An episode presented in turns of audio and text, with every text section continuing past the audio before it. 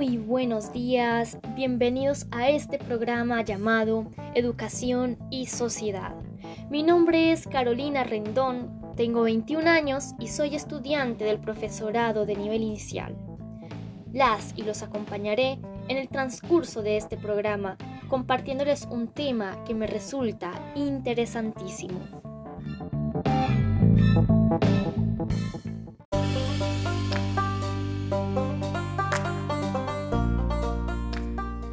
El tema del día de hoy es el dispositivo escolar. ¿A qué me refiero con dispositivo escolar?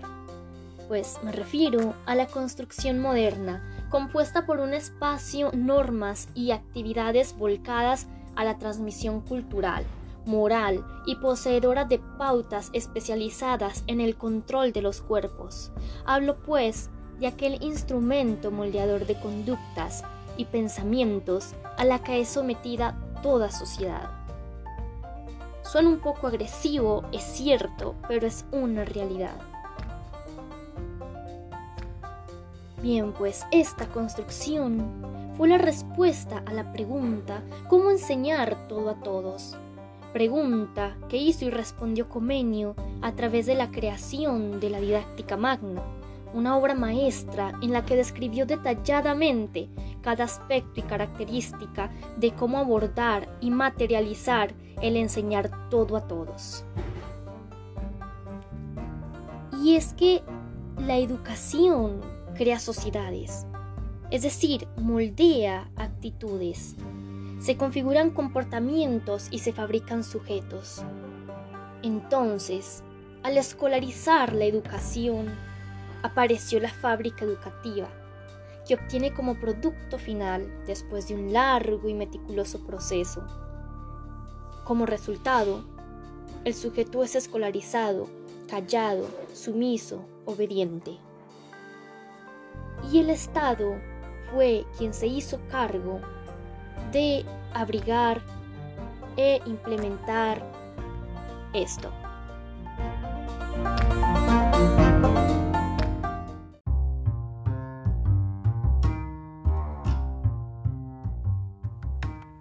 Educación masiva, graduada, obligatoria.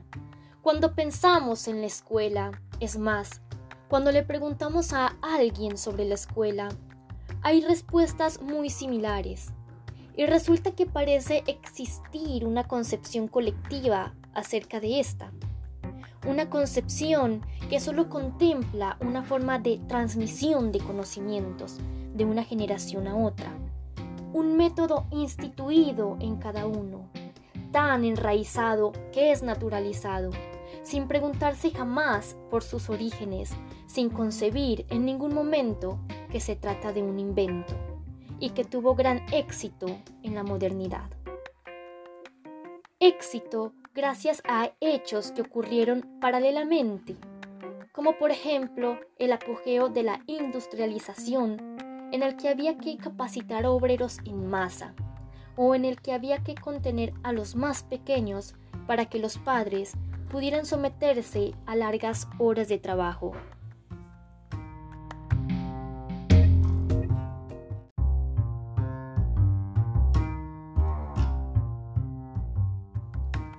Entonces, ¿cómo comenzó la escuela?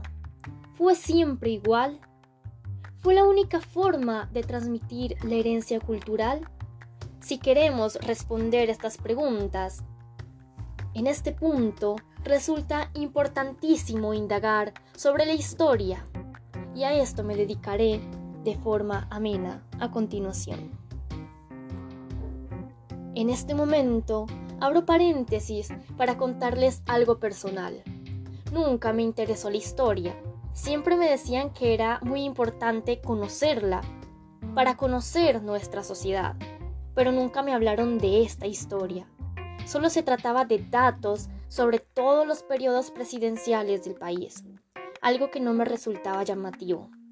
Para mí, esa era toda la historia, pero ahora que conozco otra historia, bueno, una pequeña parte, otros hechos, hechos que a su vez están hilvanados a lo político o al estatal, encuentro la importancia de conocer lo que pasó. Importancia que reside en ver con otros ojos lo que parece natural, importancia que reside en poder entender y cuestionar lo que hoy es impuesto y obligatorio.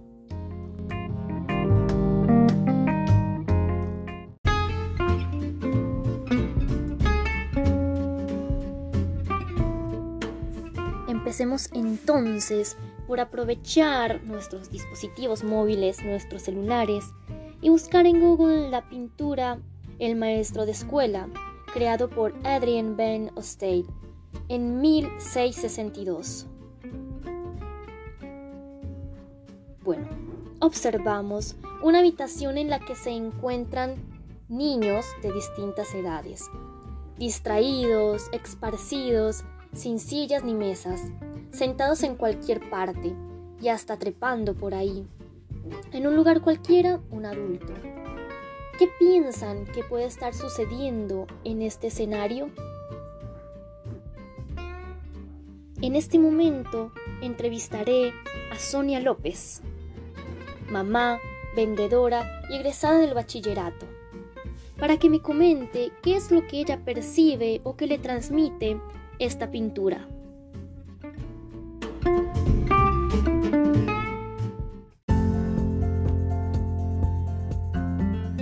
Buenos días, señora Sonia. Es un placer contar con su presencia en este programa.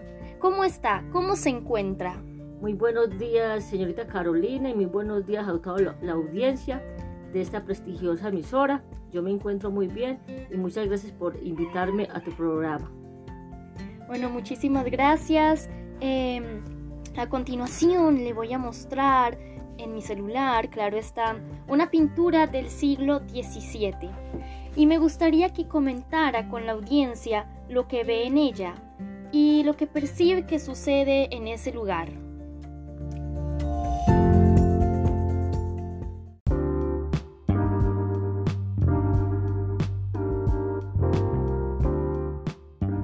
Señorita Carolina, en esta imagen se pueden apreciar muchas cosas.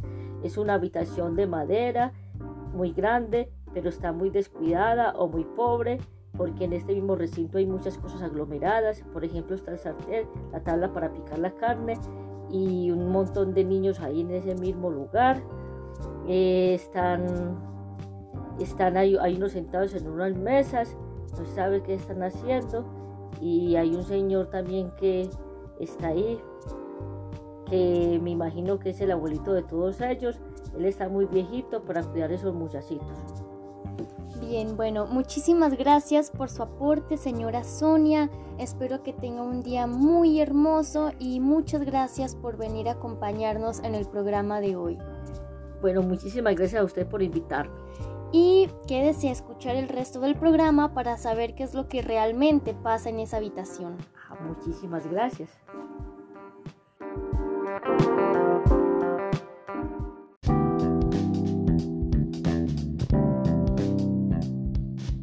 Bueno, pues en realidad se trata de un escenario de enseñanza. Es una escuela del siglo XVII, sin orden, desorganizada y poco estructurada. Vemos que los niños hacen lo que quieren, que no están atentos a la palabra del adulto, que no están ubicados en puestos, en sillas y mesas fijos, sino que mm, cada uno está haciendo algo distinto. Em, al ver esta imagen nunca pensamos que puede ser una escuela, ya que se marcó en nosotros, en nuestro interior, la construcción que tuvo éxito en la modernidad. Este tipo de escuela que consideramos como único, como natural.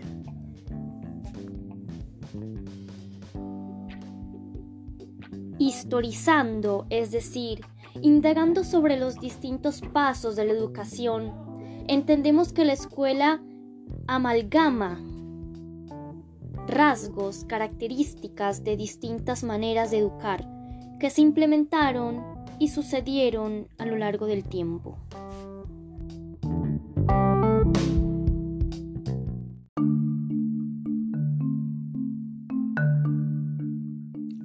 justo en este momento empezaré a comentar sobre algunos de los grandes procesos que contribuyeron y le dieron el matiz de escolaridad a la educación. Hacia mediados del siglo XVIII se empiezan a incorporar distintas técnicas que solo estaban presentes en las universidades.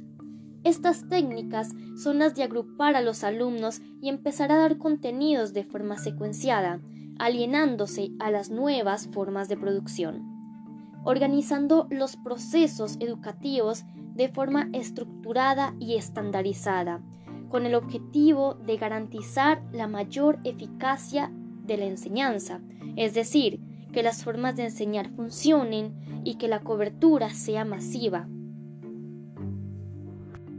En otras palabras, el famoso enseñar todo a todos.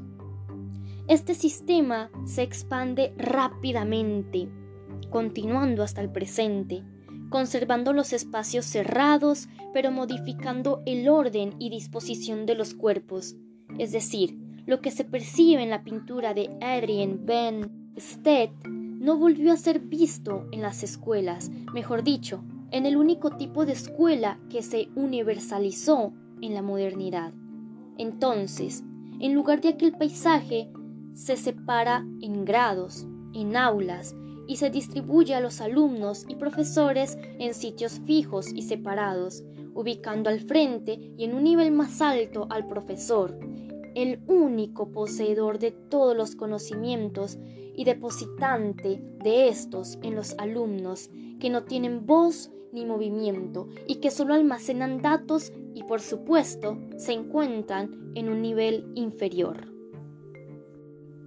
enseñanza colectiva, simultánea y homogénea.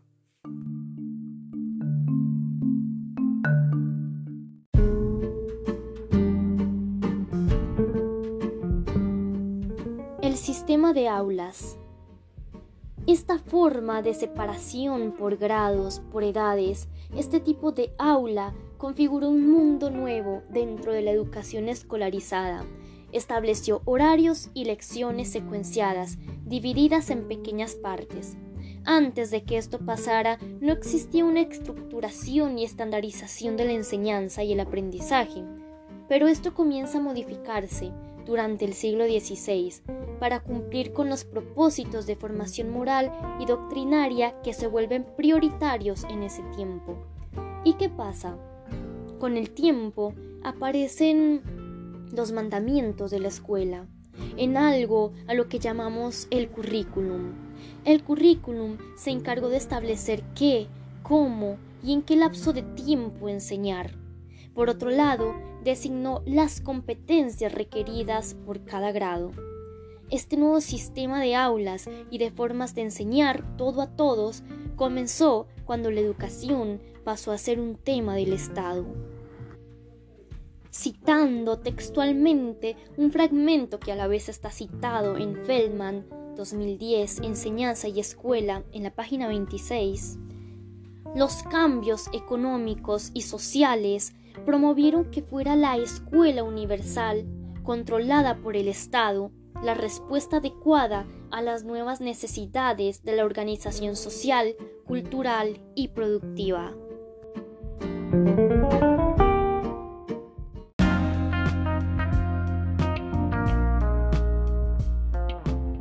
Hemos visto a lo largo del programa que la escuela no ha sido siempre la misma, que la escuela en el pasado,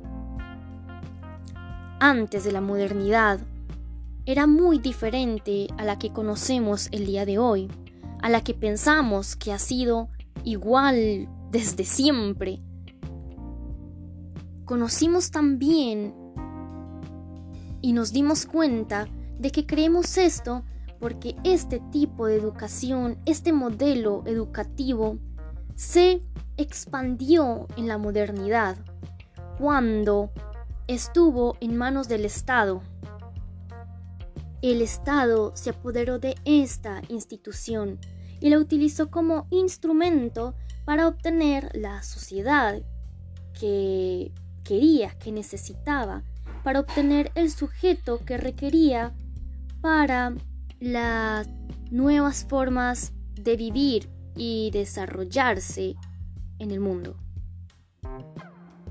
Para cerrar el programa, quiero decir que considerar históricamente los procesos de educar y enseñar tiene como objetivo situar en foco de atención el dispositivo que fue creado en la modernidad para ocuparse de la educación y reevaluar los instrumentos que marcaron el camino a la escolarización.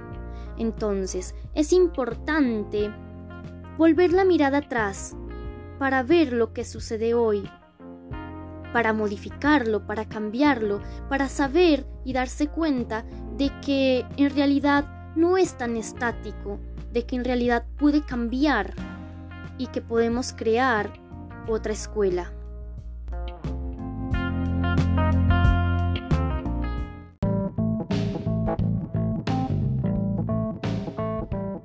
Me despido por el día de hoy y les agradezco por escuchar este programa hasta el final.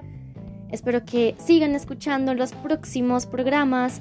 Muchas gracias por acompañarnos y por estar siempre presentes. Me despido, soy Carolina Rendón y estoy feliz de haber compartido estos minutos con ustedes.